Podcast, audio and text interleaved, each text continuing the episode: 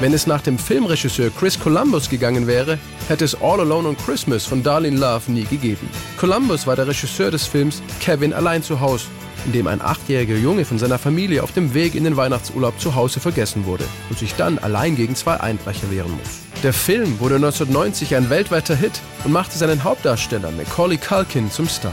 Zwei Jahre später arbeitete Chris Columbus an der Fortsetzung, in der die Familie diesmal am Flughafen ihren Sohn aus den Augen verliert, der dann versehentlich allein nach New York fliegt, statt mit dem Rest der Gruppe nach Florida.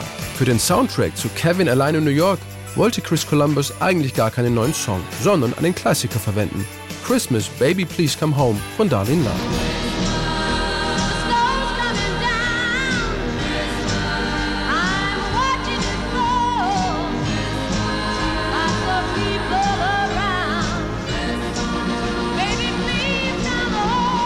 Starproduzent Phil Spector hatte den Song 1963 für sein Weihnachtsalbum A Christmas Gift for You aufgenommen und mit seinem markant bombastischen Wall of Sound orchestriert.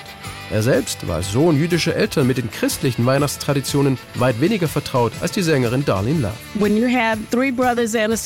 Wenn du drei Brüder und eine Schwester hast und in einer Gemeinde aufwächst, wo dein Vater der Pastor ist, dann singst du im Kirchenchor, egal ob du singen kannst oder nicht. Gott sei Dank konnten wir alle singen. You sing in the choir, whether you can sing or not. Natürlich waren es klassische Weihnachtslieder, die Daniel Love zu dieser Zeit gesungen hatte, und Gospel. Weihnachtsrocksongs waren für sie unvorstellbar. Als ich Phil Spector kennenlernte, dachte ich, er ist verrückt. Ein Rock'n'Roll-Weihnachtsalbum? Das gab es noch nie. Aber als wir es halb fertig hatten, war es fantastisch und hat uns alle umgehauen. It was fantastic. We were all just blown away. Trotzdem war der Song zunächst kein kommerzieller Erfolg. Bekannter wurden im Laufe der Jahre Coverversionen von U2, Mariah Carey oder Michael Bublé.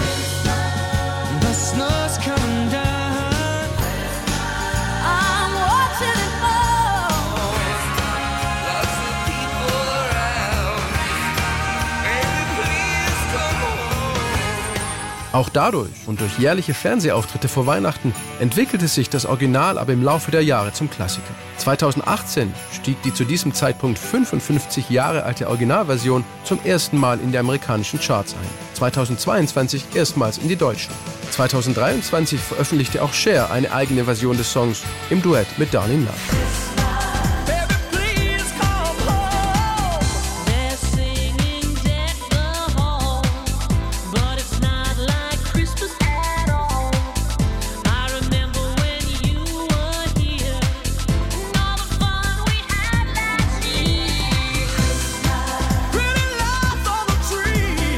Es war nicht die erste Zusammenarbeit der beiden bei diesem Song. Als 17-Jähriger hatte Cher 1963 bei der Originalversion im Background-Chor gesungen.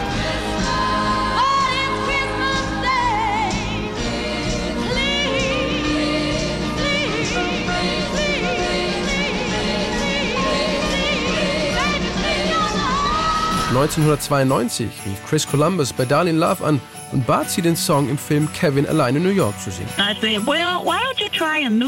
Das habe ich jetzt schon so oft gesungen und es gibt so viele verschiedene Versionen davon. Warum versuchen wir nicht einen völlig neuen Song? Und wenn es irgendjemanden gibt, der mit Phil Spectors Christmas Baby mithalten kann, dann ist es Stevie Van Zandt. Stevie Van Zandt. Der Stevie Van Zandt?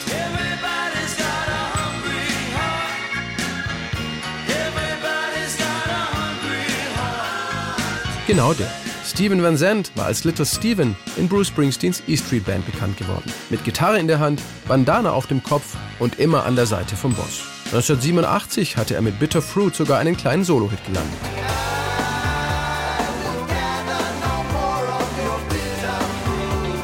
Später hatte Little Steven auch als Schauspieler Erfolg, spielte in den Serien Die Sopranos und Lilyhammer jeweils Mafiosi. Steven war seit langem ein Fan von Darlene Love. Sie kannten sich seit 1980. Nach einigen erfolglosen Jahren im Musikbusiness arbeitete Darlene als Haushälterin. Dann gab sie 1980 ein Konzert in New York. Darüber schreibt Stevie Van Zandt in seiner Autobiografie Unrequited Infatuations. Auf Deutsch Soulfire, meine Rock'n'Roll Odyssey. Nicht nur war sie an dem Abend spektakulär, sie sang auch noch Hungry Heart. Ha. Danach versuchte er ihr zum Comeback zu verhelfen, verschaffte ihr auch ein paar Gigs, konnte aber keine Plattenfirma überzeugen, sie unter Vertrag zu nehmen. Dennoch fasste Darlene Love wieder Fuß im Showbusiness, trat am Broadway auf, spielte in allen vier Lethal Weapon-Filmen die Frau von Danny Glover und trat ab 1986 jedes Jahr vor Weihnachten in der Late-Night-Show von David Letterman auf, um Christmas Baby Please Come Home zu singen. The uh, best thing about the uh, holidays, a visit from our next guest. Here now to sing Christmas Baby Please Come Home, our good friend Darlene Love. Let's go.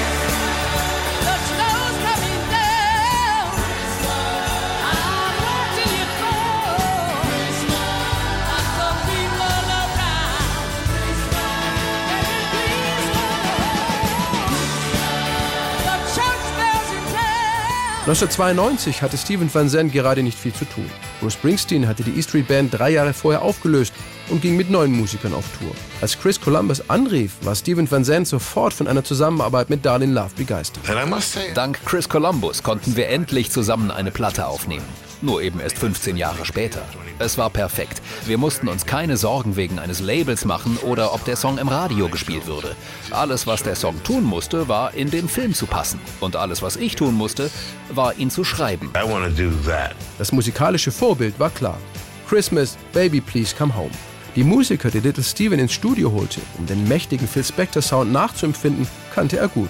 Es war die E Street Band, die sich über die Arbeit freute, sowie die Bläsergruppe Miami Horns, die ebenfalls schon mit Bruce Springsteen auf Tour war. Clarence Big Man Clemens spielte sein markantes Saxophon, während ihm im Video Macaulay Culkin auf den Schultern sitzt.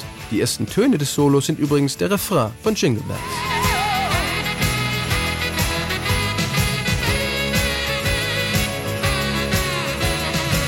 Macaulay Culkin spielt im Video außerdem den Produzenten, der auf der anderen Seite der Glasscheibe an einem riesigen Mischpult sitzt und die Regler in der Hand hält. Ready, Mac?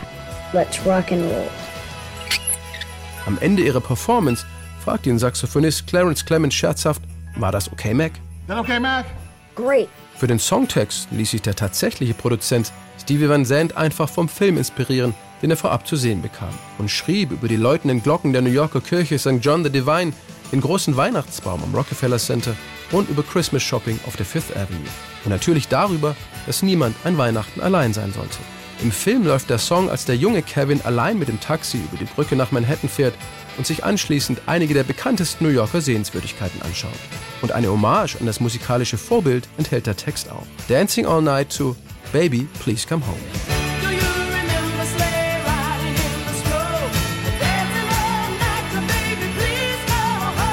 Eine weitere Zeile des Songs lautet All I Want for Christmas is You